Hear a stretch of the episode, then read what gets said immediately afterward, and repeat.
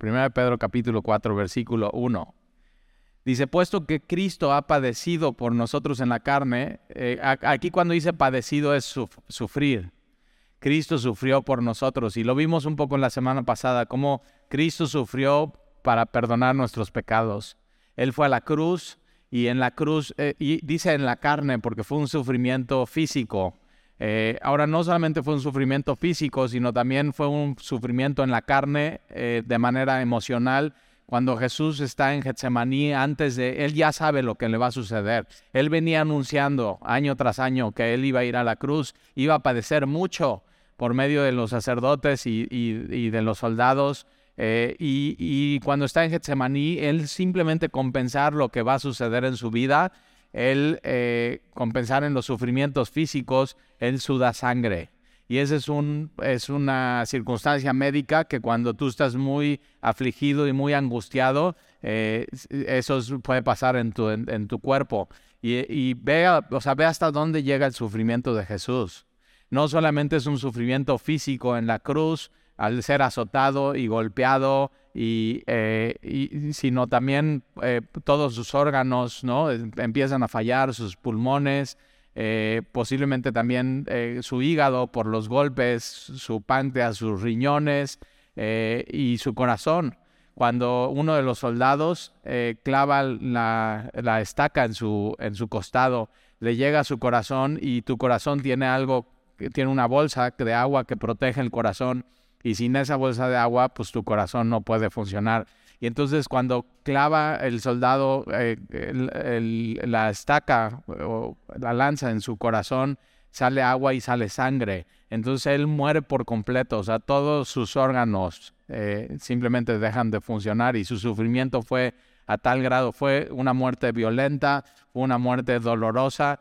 Y, y aquí nos está recordando que Cristo sufrió, ahora lo hizo por nosotros en la carne.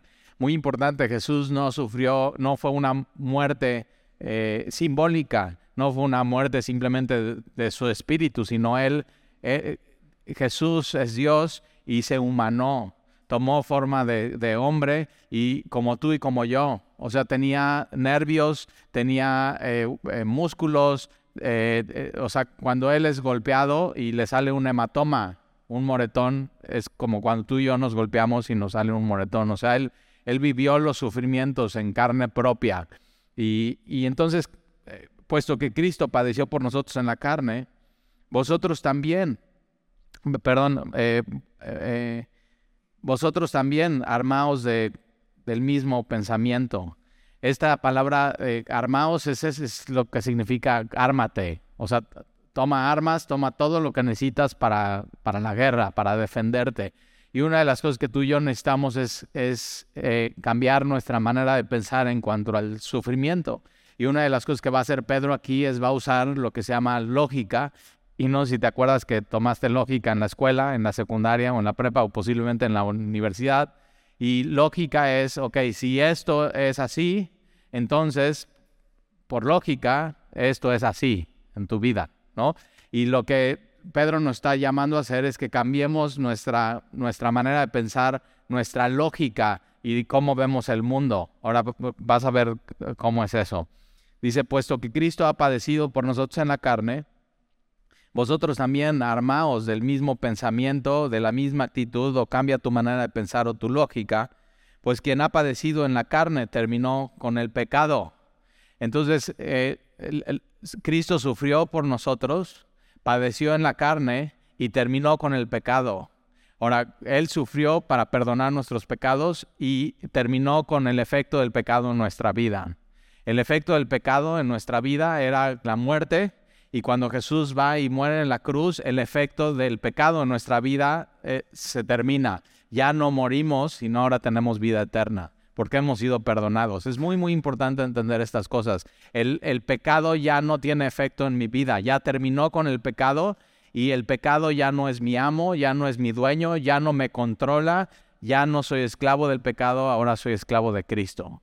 Entonces ahora soy, mi relación con el pecado ya cambió por completo, ahora soy libre del pecado. Y eso fue porque Jesús murió y sufrió. Entonces la lógica de esto es que Jesús sufrió y logró algo bueno.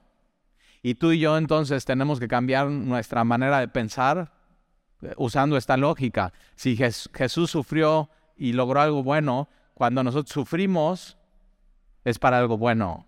Y eso es muy importante entender. O sea, uno de los versículos favoritos de los cristianos es, más todas las cosas ayudan a bien a los que aman a Dios.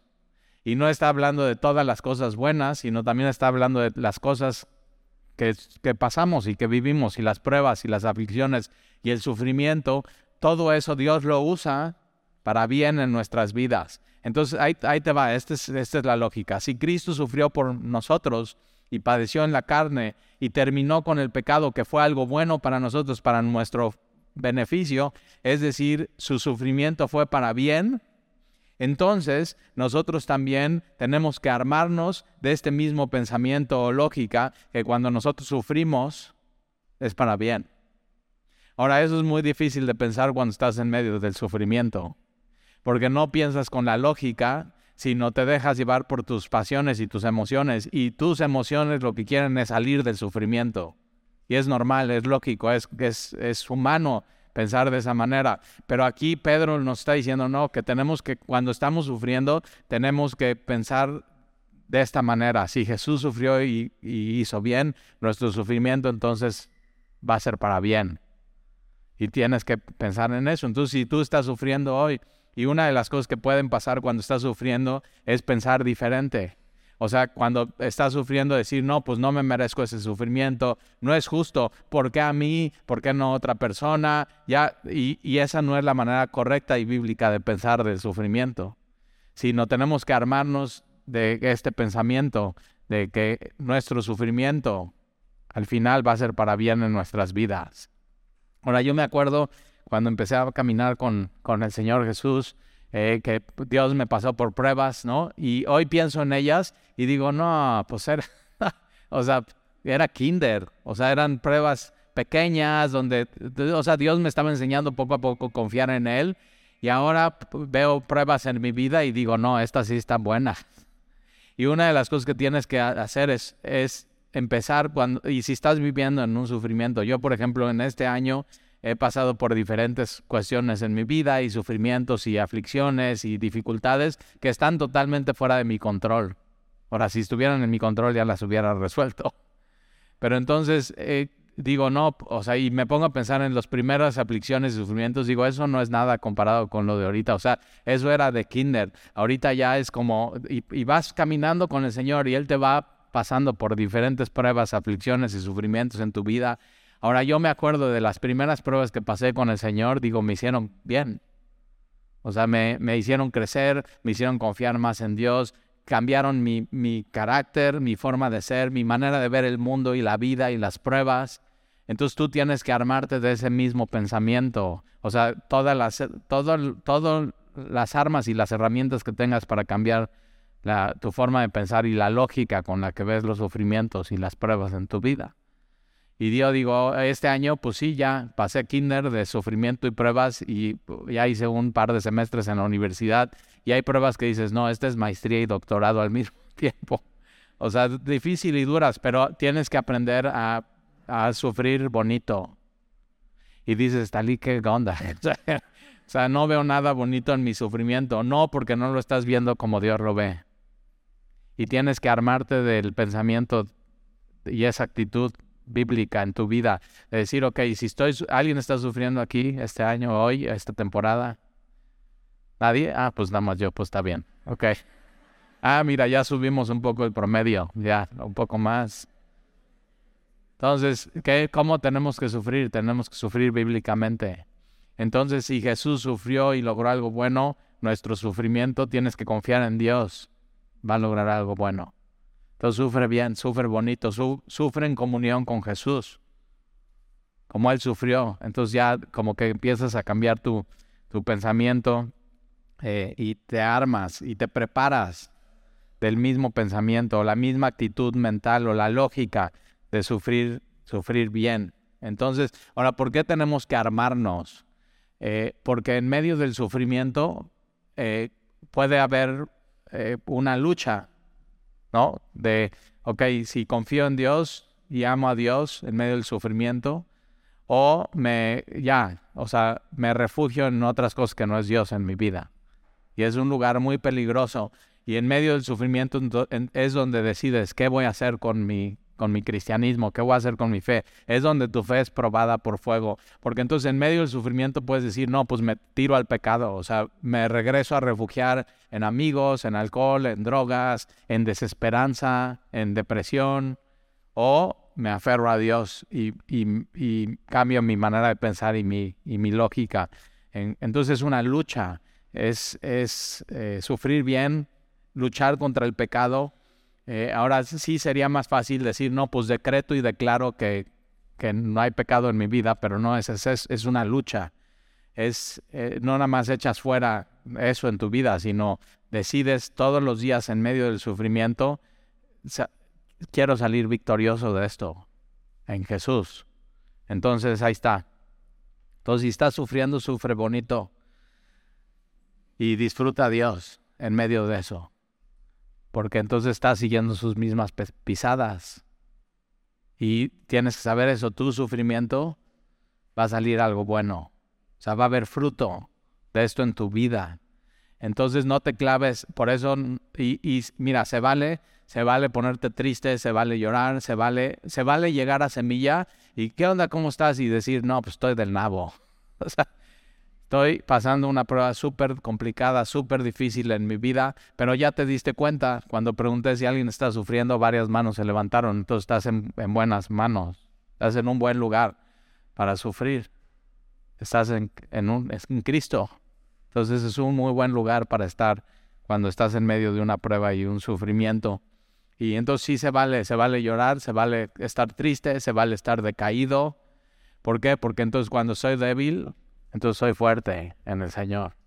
Una de las cosas que a mí, por ejemplo, me pasan es que, bueno, soy empresario y tengo gente a mi cargo y aparte soy papá, soy papá de tres adolescentes y esposo de Sandy y soy la cabeza en la casa y, aparte cargo peso con mi familia, ¿no? Y me hago cargo con mi mamá de mi abuelo y hay que tomar decisiones y hay que hacer esto y el otro y, a veces es, nos queremos o queremos aparentar que somos más fuertes de lo que somos. Y dices, no, yo aguanto, o sea, Iron Man, ¿no? Emocional, espiritual y todo eso pero a veces es bueno decir, no, pues no soy. Y, y, cuando te pones delante de Dios, puedes hablar honestamente y decir, Señor, ayúdame. O sea, estoy, realmente estoy, ahora si Jesús sufrió y era Dios, y padeció, y tuvo dolor, y lloró. Entonces está bien que tú también lo hagas. Hay como que una idea de que el cristiano todo es gozo y paz y felicidad y plenitud y, prosperidad y, y entonces te sientes mal cuando estás pasando por una situación difícil y estás sufriendo y no. No, estás ahí en buena compañía de tus hermanos en Cristo y de Jesús. Entonces ahí está, cambia tu, tu lógica, cambia tu manera de pensar. Eh, y Jesús terminó con el pecado, versículo 2, para no vivir el tiempo que resta en la carne conforme a las concupiscencias de los hombres, sino como conforme a la voluntad de Dios. Entonces ya hay una, ya hay una manera que, que tienes que vivir en medio del sufrimiento, hacer la voluntad de Dios en medio del sufrimiento. Entonces sí hay algo que hacer en medio de eso. Versículo 3. Baste ya el tiempo pasado. Esto aquí, la palabra basta ya es, eh, o sea, si Jesús terminó con el pecado, basta ya con el pecado. O sea, ya fue suficiente. Tu vida de pecado ya tienes que hacer un alto y parar. O sea, esa es la voluntad de Dios. Eh, hay gente que dice, no, yo quiero conocer cuál es la voluntad de Dios. Y es tan fácil, porque ya está ahí, ya está escrita. La voluntad de Dios es que ya no vivas como vivías antes, cuando no tenías a Dios. Que haya un cambio en tu vida y dice, basta ya el tiempo pasado por, para haber hecho lo que agradan a los gentiles. Y vamos a ver una lista de seis cosas que aquí los gentiles en el Nuevo Testamento son los que no conocen a Dios, no adoran a Dios, no quieren hacer su voluntad, no aman lo que Dios aman. O sea, es lo contrario a ser un cristiano. Y entonces, eh, ahora tú y yo éramos eso antes. Y antes amábamos estas cosas de esta lista, pero ya no. ¿Por qué? Porque ya Dios en Jesús terminó con el pecado, ya lo resolvió. Y entonces basta ya el tiempo pasado y ahora ah, vamos a hacer la voluntad de Dios en nuestras vidas. Entonces tiene que ver un antes y un después. Entonces, si tú, mientras estoy escribiendo esta lista de seis cosas, si tú como que sigues en estas cosas, tienes que decir, basta ya. O sea, ya no más, ya fue suficiente, hasta aquí llegó. Y, y es tomar una decisión en tu vida. O sea, yo sí he visto gente y conozco testimonios de gente que se drogaba, cocaína, heroína, eh, inyectado, inhalado, eh, y, un día entendió el Evangelio y, y, dijo, basta ya. O sea, hasta aquí, hasta aquí llegué y, tomas una decisión y cambias tu vida. Entonces eso es el Evangelio. El Evangelio es lo que Jesús hizo por ti. Y ya no, el, el pecado no tiene poder en ti. Tú sí puedes decir, hasta aquí llegué, honesto, ya no más o sea, una nueva vida. Eh, y, otra, y no es en tus fuerzas, ¿eh? es por lo que Él hizo por ti. Entonces basta ya el, tiempo pasado para haber hecho lo que le agradan a los gentiles. Ahora tú y yo antes nos gustaba hacer estas cosas, pero ya no. Ya cambió completamente nuestro corazón Dios. Entonces vamos a ver la lista. Andando en lascivias. Lascivias es sinónimo de libertinaje. Es hacer lo que se te ocurre hacer a la hora que quieras sin importar las consecuencias. Eh, o sea, como que abandonarte en el pecado. O sea, no importa, no importa mi conciencia, no importa lo que Dios piense, no importa mi... Nadie, voy a hacer lo que yo quiera. Y, y, y, y fíjate, eso te, te, gustaba. Era, y al, al, mundo sin Dios le agrada estas cosas. Eh, con otro, otra manera de decir esto, lascivia, es como cuando en, en el lenguaje común, ¿no? Del mundo, es cuando un hombre le dice a otro hombre, no, pues es que eres un perro. O sea, con las mujeres eres bien perro. Y eso, y lo está, y, es, eres bien perro, ¿eh? Y así. Y hay hombres que les encanta eso. Y andan de perros por todos lados. Y yo digo, y yo digo, oye, el, o sea, es, eh, perro es un animal. o sea, y se deja llevar por sus instintos y nada más huele y ya se está echando, o sea, nada que ver. Pero ve, ve, ve cómo es el mundo. Y antes andábamos en esto, pero ya no. O sea, basta ya. Eso ya no tiene el, pecado poder en nosotros. O para una mujer es, eso no, o sea, moral relajada o relajadita, ¿no? Y así andas por todos lados y así. Y digo, no, ya no, ya no va con eso. Eh, no solamente tiene que ver con lo sexual o lo sensual, sino tiene que ver con la violencia. Por eso, eh, una de las cosas que tienen tanto éxito hoy en, el streaming y computadora y YouTube y Netflix es las, las series de los narcos. Tienes esas dos cosas. Tienes eh, sexualizado y, es eso, el, hombre nada más quiere a las mujeres y es, y es una vida desenfrenada y violencia. Dos cosas. Y, y, y, dices, órale, como que me encantaría ser ese narco. ¿Por qué? Porque el, el, mundo eso es lo que le agrada, eso es lo que quiere. Y por eso, sin decirlo, al ver tener tantas vistas, la juventud está diciendo like. O sea, eso es lo que, si me dieran la oportunidad, lo hago. Así. Entonces, pero nosotros ya no. Basta ya. Yo me acuerdo que, eh, eh, y, y todos tenemos historias de esto, ¿eh? Todos corríamos esta carrera, todos estábamos en ese mismo equipo.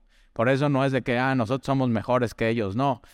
Dios nos sacó de eso. O sea, por eso Jesús muere para rescatarte de esa manera de vivir. Yo me acuerdo que cuando era joven, así, ya sabes, haces un chorro de tonterías, tenía unos amigos y eran tremendos, o sea, marihuana y, alcohol y mezclado y todo la plática era sensualizada y sexo y esto. Y entonces nos íbamos a esquiar en Acapulco a pie de la cuesta, no sé si conoces por allá. Entonces un lugar padrísimo y e, en vez de disfrutar el lugar y la naturaleza, no, o sea, todo mal. Y cuando veníamos de regreso en las curvas de pie de la cuesta, uno de ellos así, simplemente nos paramos en el tráfico, ve una moto, ¿no? Con un cuate que tiene su casco atrás, agarra, se baja del coche, nadie le dice nada, o sea, simplemente así, una locura. Se baja del coche, venía adelante, y yo así viendo todo eso, agarra el casco del de la moto, se lo roba, se sube al coche, este cuate se da cuenta de eso, empieza a gritar, y desde el coche, cuando pasamos, le avienta el casco en la cabeza. Y, así, y todos, ja, ja, ja, así, riéndose de la miseria de un hombre que posiblemente estaba saliendo de trabajar. Y, ve, o sea, es una, es, es eso, lascivia. Haz lo que quieras, no pasa nada, y es sexo y violencia. Y el mundo está así. O sea, es, el, ahora fíjate, esto se escribió hace dos mil años. O sea, como que hay gente que dice, no, cada vez el mundo está peor. No, siempre ha sido así. Porque el corazón, lo que tiene que cambiar no es la época ni la generación, sino es el corazón del hombre. El corazón del hombre siempre ha sido así, rebelde con Dios. Pero, pero basta ya. O sea, basta ya el tiempo pasado, ya basta de lascivias, ya basta de concupiscencias. Concupiscencias son deseos desordenados. Es, no, o sea, yo quiero eso y no importa la consecuencia y no importa lo que pase, no importa quién dañe, lo quiero tomar. Entonces quiero esa mujer y no importa que esa mujer ya tenga un esposo, la quiero. Y o yo quiero esa mujer y no importa que yo ya tenga una mujer, la quiero. No, así no importa nada, vas a querer, quiero ese coche, no importa, las, o sea, no tengo cómo, voy a hacer fraude, voy a robar, no importa cómo, quiero eso en mi vida. Y nosotros ya no. O sea, ya eso ya concupiscencias, embriagueces, creo que no tiene que no tenemos que explicar eso. O sea, embriagueces es borracheras, es embrutecerte. ¿Cómo saber que ya tienes un problema con el alcohol?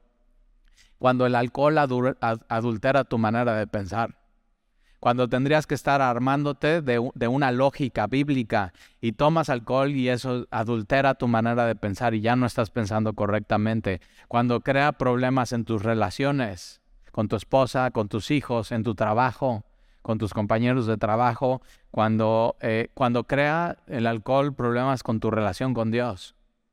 O sea, ya no busco a Dios, ya no quiero a Dios, ya no quiero venir a la iglesia, eh, tienes que, o sea, cuando, cuando el alcohol cambia tu manera de hablar y de comportarte, entonces tu manera de pensar y, y la Biblia dice, basta ya, o sea, basta ya el tiempo pasado. Entonces, si no puedes controlar tu alcohol, lo que tienes que hacer es dejar de tomar. O sea, decir ya, hasta aquí llegó esto en mi vida y basta ya quiero hacer la voluntad. Cuando el alcohol ya no te deja hacer la voluntad de Dios, tienes un problema con el alcohol. orgías, pues tampoco se tiene que explicar mucho, pero son eh, fiestas donde el centro es los, el tema sexual. ¿Tú sabías que en nuestro país hay hoteles donde eh, tú reservas y vas con tu esposa o con alguien y es para eso, para tener ese tipo de fiestas? Y ya simplemente ya nosotros ya no va eso conmigo. El sexo está hecho para tenerlo en el matrimonio y ser fiel a una sola mujer o a un solo hombre. Entonces, esto ya no va, es, somos llamados a fidelidad. Eh, disipación, si buscas en el diccionario bíblico, es fiestas con bebida. O sea, digo, ya, ¿qué más claro? Y una de las cosas que pasan en nuestra sociedad y pasaba en la sociedad esa es que si tú haces una fiesta y no hay bebidas, nadie va. O sea, mi hija va a cumplir 15 años, pastor, y queremos hacerle una fiesta de 15 años. Digo, pues ni la porque si no hay de tomar, nadie va. O sea, ahórrate el dinero, ahórrate la pena, ahórrale a ella tener que estar explicando por qué en su fiesta no hay alcohol. Pues váyanse de viaje. Y eso, tristemente, eso pasa en nuestra sociedad. Mucho pasa en Veracruz, así. Entonces no hay alcohol ah, y, y las fiestas de pronto ya giran alrededor no del festejado, sino de qué va a haber de tomar. la botella o qué vas a llevar y así. Y te, das, en los antros es lo mismo. O sea, el, en el centro de las mesas lo que es es la botella. Y, es, y todo gira alrededor de eso, lo que van a tomar. Eh, barra libre, ahí está. Entonces, pero nosotros ya, antes sí, ya no. O sea, ya no va eso con nosotros. Eh, pero tiene que ver con fiestas que, el alcohol te lleva a inmoralidad eh, y sexual también. Y una de las cosas que tienes que hacer si eres mujer en México, el otro día estaba platicando con una experta en una asociación de, protección a las mujeres en cuanto a lo sexual. Y ella me decía que en México y en Latinoamérica y realmente en el mundo, nadie protege a la mujer de este tipo de eventos donde se mezcla el alcohol y un ambiente sexualizado. Y que eh, me decía Talí, es que no, las mujeres no se tienen que poner en ese riesgo. Y como mujer tienes que cuidar a dónde vas, con quién estás, o sea, e, el centro de la fiesta, quién es, porque una, una fiesta puede cambiar tu destino, o sea, tu vida por completo, puede manchar algo que Dios tenía hermoso por eso. Y yo sé que no deberíamos estar hablando de eso, o sea, la mujer podría ir a quien lugar que sea y debería estar protegida, pero ¿qué crees? No es así. No vivimos en ese tipo de mundo, vivimos en un mundo caído donde los hombres no protegen a la mujer y la mujer está vulnerable en nuestra sociedad y cuando mezclas alcohol y mezclas música y mezclas sensualidad, estás en un lugar sumamente peligroso en tu vida. Entonces, ahí te lo dejo de tarea, ahí está. Ahora no nada más lo hagas por cuidarte, hazlo por amar a Jesús. Hazlo por amar a Dios en tu vida. Entonces, eh, y abominables idolatrías, porque todo esto es idolatría, es poner todas estas cosas por encima de Dios. Eh, eh, ahora, fíjate cómo dice, esto le agrada a los gentiles. O sea, esto les encanta a los gentiles, pero y a nosotros también nos gustaba. Y no así. O sea, no te hagas. Te gustaba, te encantaba, te estabas tirado al pecado, pero Jesús llegó a tu vida y cambió tu corazón y cambió qué, amabas. Eh, primera de Pedro capítulo 1, hablando de Jesús, Jesús a quien amas sin haberle visto. Entonces ya dejas de amar estas cosas y ahora amas a Jesús. ¿Y ahora qué quieres hacer? Su voluntad en tu vida. Entonces ahí está. Ahora fíjate, eh, versículo 4. A estos les parece cosa extraña a quienes, con los que corrías antes, a tus amigos, a tus amigos con los que vivías estas cosas, les parece cosa extraña que vosotros no corráis con ellos. O sea, antes eras del equipo, tenías tu número, tu playera, ya, o sea, estabas en el chat y de pronto dices, no, ¿sabes qué? Basta ya, esto ya no va conmigo, ahora yo soy cristiano. Y entonces tus amigos, les, o sea, qué raro, se les hace raro que tú ya no estés en eso. Y este, este versículo, no corras con ellos, tiene esta idea de, de corredores que van todos corriendo hacia un mismo lugar. Hoy fue el, medio maratón aquí en Veracruz. Y entonces si vas a donde salen todos los corredores, ¿no? Están todos ahí amontonados y listos y se están preparando y echando porras y está la batucada, así es muy emocionante eso. Y de pronto suena, la, suena el sonido de salida y todos empiezan a correr al mismo tiempo. Y, en, esto, con, ellos, tú ya dices, no, yo ya no corro. Y ahora, no correr con ellos es irte a otro lado y ya no corres, ahora estás ahí sentado y ya no corres. Y entonces ellos que están corriendo todos juntos te ven y dicen, ay, qué raro, antes él corría y ahora y era bueno. Y ahora ya no. Y se les hace raro. A estos les parece cosa extraña, raro, que vosotros ya no corráis con ellos. Pero, pero tiene que haber eso, tiene que haber un antes y después. Y tus amigos se les tiene que hacer raro que ya no estás en estas cosas. Si no ha cambiado tu posición con los que te conocen, tus amigos y familiares, puede ser que no hayas nacido de nuevo todavía. Que no haya un cambio verdadero en tu vida. Ahora, no solamente se les hace cosa extraña y ellos están corriendo eh, en el mismo desenfreno de, disolución, entonces están corriendo una carrera, van descarriados, desenfrenados, tirados al pecado, pero en disolución que es eh, perdidos, o sea, están, están corriendo esta carrera que les lleva a la perdición de disolución y entonces os ultrajan. Esta palabra os ultrajan es que te ofenden. Así ya te ofenden. Y antes nunca te ofendían, eran tus mejores amigos. Ay, qué buena onda. No, háblale, háblale y mándale el chat y vamos todos juntos y así. No, él es bueno para la fiesta y ahí están y te está y todo. Y de pronto dices, no, sabes que ya no le entro. Ahora tienes que saber esto. Ser cristiano es, es una posición muy solitaria en el mundo. Porque antes ibas corriendo con todos estos y de pronto decides, basta ya, ya no, quiero hacer la voluntad de Dios. Te sales de eso, te quitas tu playera, te quitas tu número, ya dices, ya no corro con ellos Dios te da un, ya te armas ahora de otra lógica y de otro pensamiento y ya estás solo. Es un, puede volverse un lugar solitario el cristianismo, pero ¿sabes qué? Jesús está ahí contigo. Entonces no estás solo. A Jesús también lo, lo ofendieron y lo insultaron por no ser igual que los demás. Entonces, si a ti te han ofendido y así de que, no, pues este antes era todo dar y ahora no, ya es un santurrón y se cree mucho, se cree mejor que nosotros y te empiezan a ofender y te eh, estás en un buen lugar. Si nadie te ha hecho eso, nadie te ha dicho eso, nadie se ha dado cuenta que eres cristiano, ten cuidado. Estás en un lugar muy peligroso. Porque igual estás corriendo esa carrera con todos estos maratonistas y no te has dado y tú piensas que ya no eres y eres. Ten cuidado con eso.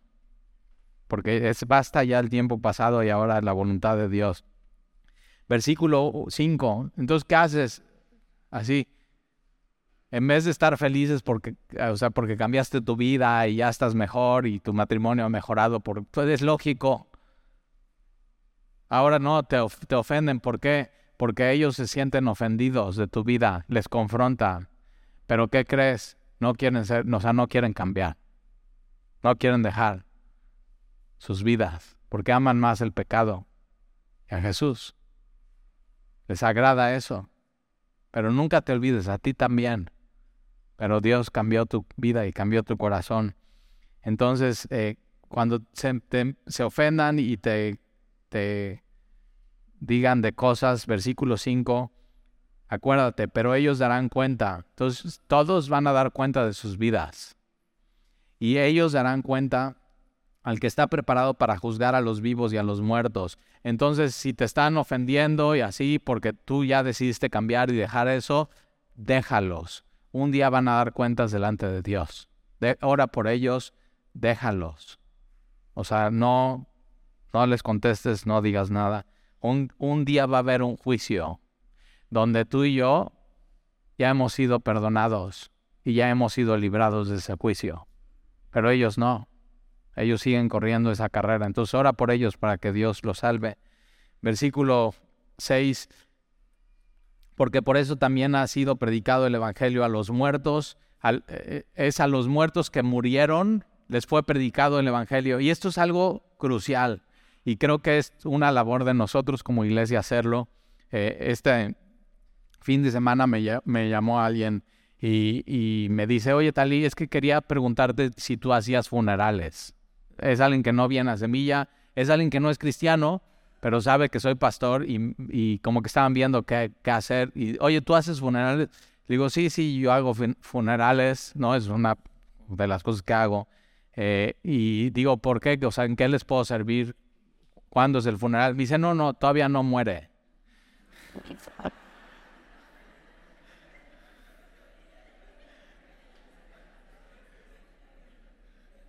O sea, eso es lo que nos pasa en los pastores a veces. O sea, cosas que, ¿cómo? O sea, yo ya me estaba vistiendo y listo, no, todavía no. Pero ya estaba en agonía. O sea, la persona sí realmente ya estaba en agonía, pero entonces estaban viendo, estaban pensando qué hacer y qué no hacer. Y entonces una de las cosas que le dije es, ok, eh, ¿está consciente? Porque yo no quiero ir a su funeral a predicar, yo quiero ir a predicarle antes de que muera. Y, cuando Dios te dé una oportunidad de predicarle a alguien que está en agonía, que está a punto de morir, hazlo. O sea, no llames a nadie, tú ve y hazlo. Y pídele, Dios, ábreme las puertas de terapia intensiva, de su casa, de que la familia me dé chance cinco minutos y ora y no pierdes la oportunidad, porque necesitamos predicar el Evangelio antes de que la persona ya no tenga otra oportunidad. Y entonces aquí Pedro está hablando que hay gente que murió y antes de morir se le predicó el Evangelio y murieron en Cristo. Y, mira cómo habla de ellos. Eh, dice, porque por eso también ha sido predicado el Evangelio a los, a los muertos, a los que murieron, para que sean juzgados en la carne según los hombres, pero vivan en espíritu según Dios. Entonces, los muertos que murieron en Cristo no están muertos, sino viven en el espíritu. Una de las cosas que yo siempre les digo a mis hijos, y ya, hasta se lo toman de broma, pero yo siempre les estoy diciendo, cuando, cuando les digan, no, pues papá, papá se murió, no les crean, voy a estar más vivo que nunca. Y eso es, esa es la convicción que tú y yo tenemos que tener. Cuando yo muera, o sea, lo, ¿qué es lo peor que te puede pasar en este mundo? Morir. Ok, cuando mueras, vas a estar más vivo que nunca. Por Jesús. Esa es la convicción que tenemos en Cristo Jesús. Esa es la esperanza de gloria. Por eso podemos tener gozo inefable, un gozo que no se puede explicar. Entonces ahí está. Eh, versículo 6. Perdón, versículo 7. Mas el fin de todas las cosas se acerca. Está hablando de, la venida de Jesús. está cerca. Entonces, si, si, si Jesús viene pronto, como dice la Biblia, entonces tienes que hacer pronto lo que Él te pidió. Empieza a vivir la voluntad de Dios en tu vida. Ya no te esperes más. Si Jesús viene pronto, basta ya lo que hiciste en el tiempo pasado y empieza a vivir una vida nueva. Empieza a hacer la voluntad de Dios. Entonces, eh, más el fin de todas las cosas se acerca. Sed pues sobrios. Ser sobrio es no te dejes llevar por tus emociones y por tus pasiones. No te dejes llevar por tus emociones y por tus pasiones. No, hay, hay gente que dice, ¿no? Su lema, sigue tu corazón. Y no sigas tu corazón, no sigas tus emociones. No, todos los días tú te tienes que despertar, hacer la voluntad de Dios, sea tu pasión o no, y tengas ganas o no, y lo sientas o no. Y esa es la vida del cristiano, y esa es la vida plena, y esa es la vida llena. No sigas tus emociones, no sigas tus pasiones, no sigas tu corazón, hazle caso a Dios. Vale mucho la pena. O sea, los que no conocen a Dios se despiertan y están siguiendo sus pasiones y están corriendo una vida perdida. Nosotros ya no. Entonces, sed sobrios, velad en oración. Eh, cuando estás en oración, te ayuda a, eso, a, armar tu pensamiento de manera bíblica y lógica.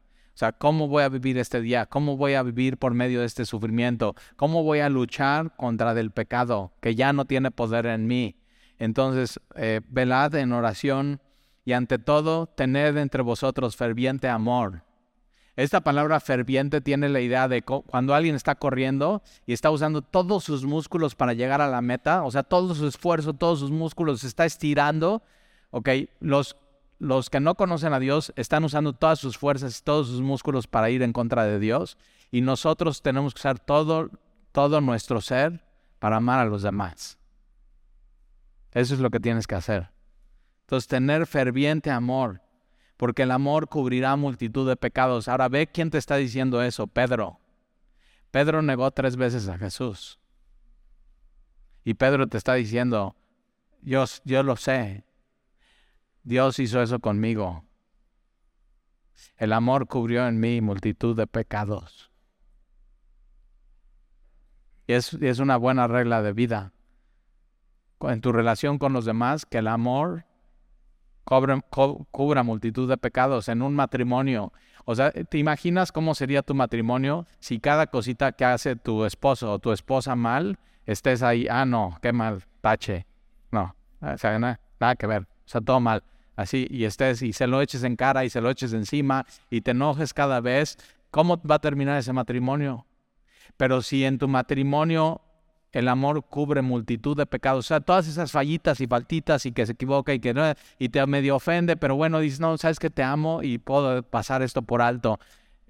O sea, ve qué diferente se ve en tus relaciones, en tu trabajo. O sea, hay gente que nada más llega al trabajo, se sienta y nada más está esperando que alguien lo ofenda para...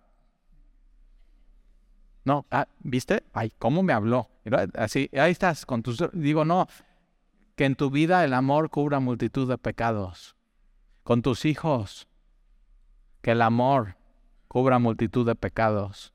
Así como en tu vida cubrió el amor de Dios multitud de pecados. Entonces vive, vive tu vida de esa manera. Versículo 9, hospedados los unos a los otros sin murmuraciones. En estos tiempos no había Holiday Inn ni fiesta americana, eh, entonces no había lugares. Entonces, ¿qué tenías que hacer? Cuando venía alguien a tu ciudad y era cristiano, era un hermano, venía a predicar, evangelizar, enseñar, tú tenías que abrir tu casa. Ahora abrir tu casa es una molestia. Porque, ¿y a dónde? ¿Y cómo vamos a dormir incómodos los demás? Y entonces, ¿cómo le vamos a hacer? Y nada más tenemos un baño y ahí está. Dice, no, a ver, si vas a abrir tu casa, no te quejes, no murmures. Ámale, hazlo bien. O sea, lo que vas a hacer por los demás, hazlo bien. Ahora, hoy no hacemos eso porque ya tenemos, o sea, ya está Airbnb ahí, ¿no? Eh, pero ¿qué es lo que significa hoy para nosotros este versículo? Es, ama a los extraños. El cristiano tiene que amar a los extraños. Entonces llega alguien nuevo a Semilla, ámalo, busca amarlo. O ah, simplemente una de las cosas que se burlan mi familia de mí es que voy a todos lados y tengo amigos. Entonces voy al aeropuerto y el de Aeroméxico es mi amigo. El de operaciones del aeropuerto es mi amigo. Este en el restaurante, el mesero es mi amigo. Este es mi amigo, así. Y, y, ya tengo amigos por todos lados. ¿Por qué? Porque amo a los extraños. ¿Por qué? No por mí, por Dios. Dios ha dado ese amor en mí, así. Entonces ahí voy dejando una estela de amigos por todos lados. Entonces puedes empezar a hacer eso en tu vida. Amar a los, a los extraños sin murmuraciones. Versículo 10. Cada uno según el don que ha recibido. Eh, todos tenemos dones. todos los cristianos que tenemos el Espíritu Santo tenemos dones. Y han sido dones que hemos recibido de Dios. Y una de tus labores como cristiano es descubrir qué dones tienes. Ah, eso lo puedes ver en Romanos 12, hay una lista de dones, Primera de Corintios 12. En enero vamos a hacer un, vamos a empezar a escribir un discipulado que habla de los dones del Espíritu, se llama Agua Viva, para que puedas descubrir, descubrir tus dones, los que Dios puso en ti. Y entonces, eh, ahora la iglesia te ayuda a descubrir tus dones, pero es tu responsabilidad ver qué, qué don me ha dado Dios. Entonces, cada uno, según el don que ha recibido, no son tus capacidades, Dios te lo dio, Ahora, ¿para qué son? Para ministrarlo a otros, para ponerlos al servicio de los demás. Entonces, basta ya el tiempo pasado y ahora que tienes que ser la voluntad de Dios y parte de la voluntad de Dios es descubrir qué don te dio y ponerlo al servicio de los demás. Y amar a los demás, servir a los demás. Entonces, ministrelo a otros como buenos administradores de la multiforme gracia de Dios. Cada uno recibimos diferentes dones o una mezcla de ellos y en cada uno de nosotros se ve diferente los dones, porque es según la multiforma, multiforme gracia de Dios. Entonces tú no puedes esperar que en mí se vea la gracia de Dios de la misma manera que el otro, porque es una multiforme gracia de Dios. Entonces fíjate, nunca te compares con otros cristianos, nunca te compares con otros, porque Dios te dio un don específico a ti según su multiforme gracia. Entonces nunca te compares con otros, pero tampoco compares otros cristianos con otros cristianos. O sea, a mí me ha pasado que, no, tal y es que a mí me gusta más cómo predica este que este. Y yo digo, cuidado. O sea, cada uno recibió del Señor su don de enseñanza y de predicación, y cada uno según fue la multiforme gracia de Dios, y no puedes esperar que prediquen de la misma manera. O sea, todos somos diferentes. Y entonces nunca te compares con otros y nunca compares a dos, dos cristianos con así, uno contra el otro, porque aprende a ver la multiforme gracia de Dios y pon tus dones al servicio de los demás. Si alguno, entonces aquí Pedro va a decir, hay dos tipos de dones. Si alguno habla, hable conforme a la palabra de Dios. Hay un don que es de enseñanza, que es de profecía, y tiene que ser conforme a la palabra de Dios. Ahora en la semana de oración pusimos dos micrófonos y es eso, tienes, si vas a pasar a decir algo, tiene que ser la palabra de Dios. O sea, eh, hay gente que a veces dice, Talí, tengo un mensaje de Dios para tu vida, ¿no? El Señor dice esto. Yo digo, si no trae capítulo y versículo, ni me digas. Porque a veces nos dejamos llevar por nuestras pasiones y nuestras emociones, y lo que pensamos y lo que creemos. Y no, es, si vamos a hablar, hablemos conforme a la palabra de Dios. Entonces es un tipo de don, eh, enseñanza. Y si alguno ministra, sirve a los demás, ministre conforme al poder que Dios da, no según tu capacidad, sino el poder que Dios da. Una de las maneras que sabemos que alguien sí es llamado como que algún ministerio eh, es, oye, yo como que quiero servir en esto, pero siento que como que no doy el ancho. Digo, órale, bien, porque no es tu capacidad. Vamos a ver cómo Dios te usa y es su poder en ti. No eres tú.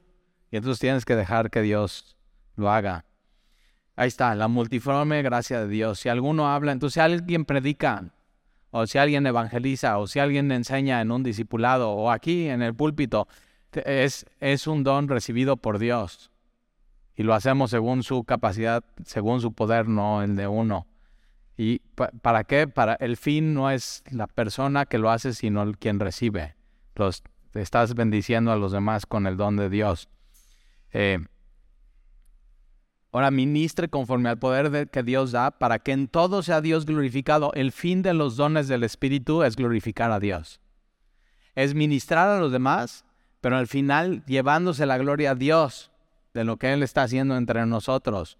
Entonces, que en todo sea Dios glorificado por Jesucristo, a quien pertenecen la gloria y el imperio por los siglos de los siglos. Amén. Ahí está. Entonces basta ya. Si tú estás en estas cosas en las que el mundo está corriendo, hasta aquí llegó eso. Ya no más. Hoy tienes que parar. Ahora, ¿qué sigue para tu vida?